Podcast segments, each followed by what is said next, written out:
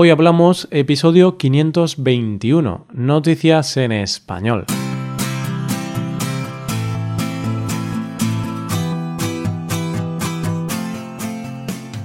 Bienvenido a Hoy Hablamos, el podcast para aprender español cada día. Ya lo sabes, publicamos nuestro podcast de lunes a viernes. Puedes escucharlo en iTunes, en Android o en nuestra página web. Ya sabes que tienes disponible la transcripción de este episodio y una hoja de trabajo en PDF con ejercicios y explicaciones de vocabulario y expresiones. Este contenido solo está disponible para suscriptores premium. Hazte suscriptor premium en hoyhablamos.com. Buenas, oyente, ¿cómo llevas el último jueves del mes? Bueno, el último jueves y el último día del mes, que mañana ya es febrero. Venga, pues vamos a ver las noticias de hoy para despedir enero. Primero vamos a hablar de una alarma que saltó en una casa. Después de una pelea con navajas.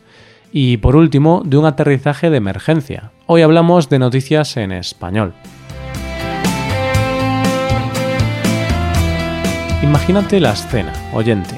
Domingo al mediodía, un día de relax, no tienes que trabajar, te has levantado tarde, estás descansado, estás con tu familia o amigos y con toda la calma del mundo estás preparando la comida. ¡Qué felicidad, ¿verdad? Si cierras los ojos, seguro que escuchas el sonido de los pájaros o del mar a lo lejos, y de repente algo perturba esa tranquilidad. Una alarma empieza a sonar en tu casa, y una voz, que no sabes de dónde viene, te dice que unos misiles se dirigen a tu casa. Entras en pánico, no sabes qué hacer, pero ¿de dónde viene la voz? ¿Quién habla? Y esto, que podría ser el inicio de una película, es una historia real y los protagonistas son los Lions, una familia de California. Ellos estaban tranquilos en casa y de la nada suena una alarma diciendo que unos misiles de Corea del Norte se dirigen a Estados Unidos, más concretamente a Los Ángeles, Chicago y Ohio y la voz dice que tienen tres horas para evacuar la zona. El pánico se apodera de ellos, como es lógico. Su hijo de ocho años se esconde debajo de la alfombra, es una escena de terror. Presos del pánico, lo primero que se preguntan es de dónde viene la alarma, de dónde sale esa voz. Buscan y buscan hasta que se dan cuenta de que viene de las cámaras de seguridad que tienen encima del televisor. Una cámara de seguridad alertando de un ataque de misiles. Menuda tontería, ¿no? Cámaras con altavoz y función de detección de misiles. Póngame 15. Después de eso, el siguiente paso era comprobar si la información era real.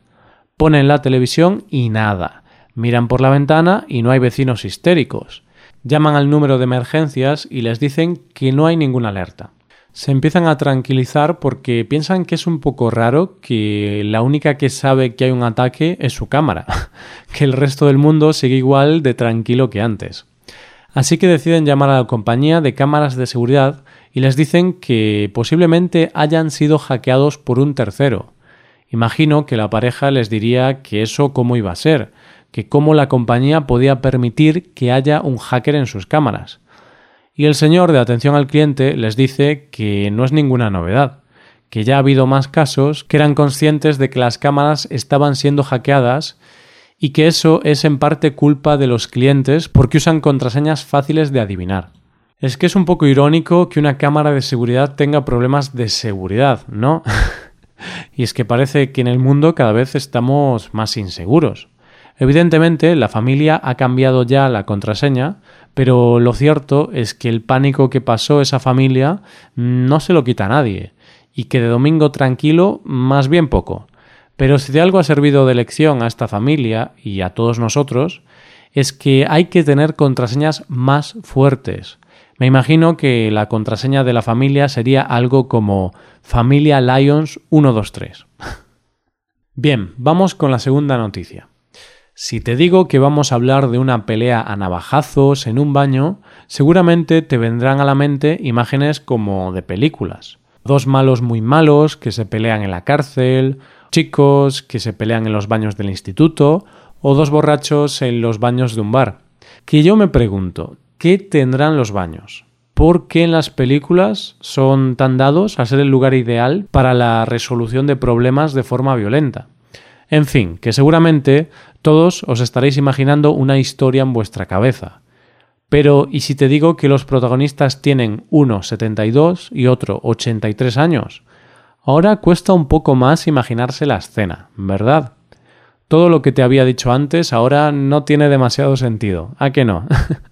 Pero, ¿dónde se pueden pelear dos ancianos, Roy? ¿En el asilo? Pues sí, oyente, has acertado. El incidente ocurrió en un centro de día para ancianos de Lugo, aquí, en Galicia. Si es que en Galicia estamos hechos de otra pasta.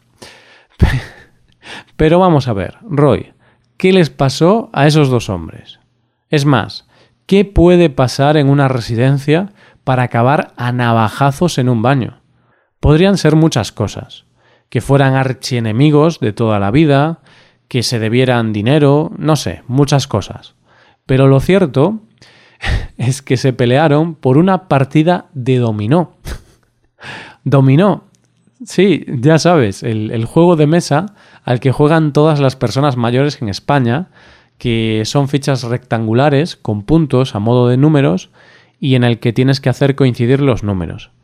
Digo que lo juegan las personas mayores, aunque yo debo decir que he jugado bastante con mis abuelos todo el mundo puede jugar al dominó.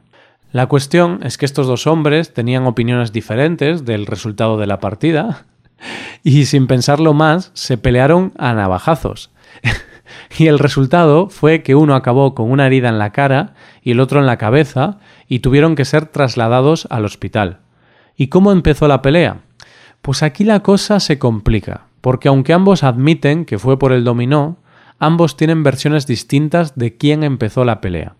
Uno de ellos dice que estaba tan tranquilo en el baño y el otro llegó y le atacó directamente en la cara. Él se escabulló como pudo, pero el otro lo persiguió por el pasillo hasta que el personal lo redujo. Pero el otro señor dice que no fue así para nada. Dice que él entró tranquilamente en el baño, el otro estaba dentro y lo amenazó de muerte. lo que está claro es que en ambas versiones solo aparece una navaja y si los dos hombres estaban heridos es un poco raro, ¿no? Y no es que fuera raro, es que era mentira, porque la policía investigó y encontró dos navajas. Ya veremos cómo acaba la cosa, ya que ninguno de los dos ha puesto denuncia contra el otro. Pasamos a la última noticia del día. ¿No te ha pasado nunca eso de levantarte una mañana pensando, hoy va a ser un gran día? Y empiezan a pasar una serie de cosas que terminas pensando, hoy no me tendría que haber levantado que no sabes muy bien cómo ha pasado todo, simplemente que parece que las cosas se ponen de acuerdo para que todo salga mal y sale mal. Pues ahora imagínate que te levantas un día contento, coges el vuelo que tenías programado y terminas atrapado en un avión a temperaturas bajo cero. Esto es lo que les ha pasado a los 250 pasajeros que viajaban en un vuelo de Newark, Nueva Jersey, a Hong Kong un vuelo de la compañía United Airlines. Todo iba bien hasta que, en un momento dado, mientras sobrevolaban Groenlandia, un pasajero comienza a sufrir convulsiones. Se decide que ante la emergencia médica hay que hacer un aterrizaje de emergencia. El pasajero necesitaba ser evacuado. Se desvían de su ruta y aterrizan en un aeropuerto militar de Canadá. El pasajero es atendido por los sanitarios y deciden evacuarlo para llevarlo a un hospital. El avión está listo para despegar de nuevo. A ver, si te pasa esto, te puede molestar más o menos porque igual pierdes otro vuelo o porque ibas a una reunión súper importante. Pero bueno, era algo necesario. Había que salvar a una persona y ese podrías haber sido tú. Podemos usar el famoso refrán español de hoy por mí y mañana por ti. Pero es que la pesadilla de esos pasajeros, sin que ellos lo supieran, acababa de empezar. Una vez se evacúa al pasajero, el avión se dispone a despegar y volver a su ruta, pero no pueden despegar, hay una avería. Una de las puertas del avión no cierra. Se avisa a los operarios de que hay una avería y hay que arreglarla. Se comienza a arreglar el avión y se empieza a hacer de noche. Lo más preocupante de todo es que la temperatura exterior rondaba los 30 grados bajo cero y los vientos eran de 50 kilómetros por hora. Y claro, oyente, si sumamos temperaturas bajo cero por la noche y con una puerta rota, solo nos da una solución posible. El avión se empieza a congelar. Los pasajeros se empiezan a poner nerviosos y dicen que los bajen del avión mientras se repara y así poder pasar la noche en un lugar resguardado. Que la verdad mm, tampoco parece una exigencia muy loca. ¿eh? Más bien parece lo lógico. Y sí, era lo lógico, pero no era posible. ¿Y eso por qué? Pues porque el aeropuerto estaba en una base militar de la Real Fuerza Aérea Canadiense y era sábado por la noche. ¿Y eso qué tiene que ver? te preguntarás. Pues que al ser sábado por la noche no había ningún oficial de aduanas de guardia, por lo que la gente no podía entrar en la base. Así que a pasajeros y tripulación no les quedó otra opción que pasar la noche al borde de la congelación dentro del avión. Los pasajeros, ante esta situación, comenzaron a escribirle por redes sociales a la compañía para quejarse de la situación y que tenían que buscarles una solución. Y dices tú, bueno, por lo menos les darían algo calentito de comer, ¿no? Pues sí y no, porque después de horas se empezaron a quedar sin comida. Vamos, que la situación era bastante desesperada. Había que esperar a que llegara un agente de aduanas o a que llegara otro avión para rescatarlos. A la mañana siguiente, viendo que el oficial de aduanas no empezaba el turno, el personal de la base les llevó café y donuts para que por lo menos tomaran algo calentito. Yo creo que en esa situación les debió de saber como si estuvieran tomando caviar.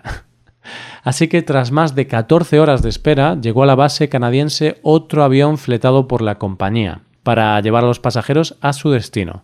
Eso sí, un avión lleno de comida. y así, por fin, los pasajeros pudieron terminar aquella pesadilla. Y esto es todo por hoy. ¿Qué te han parecido las noticias? Puedes dejarnos tus impresiones en nuestra web. Con esto llegamos al final del episodio. Te recuerdo que en nuestra web puedes mejorar tu español de distintas maneras.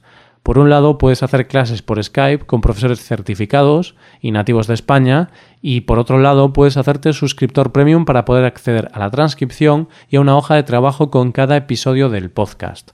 Todo esto lo tienes en hoyhablamos.com. Esto es todo. Mañana volvemos con un nuevo episodio de conversación real y sin guion entre dos nativos. Lo dicho, nos vemos en el episodio de mañana. Pasa un buen día. Hasta mañana.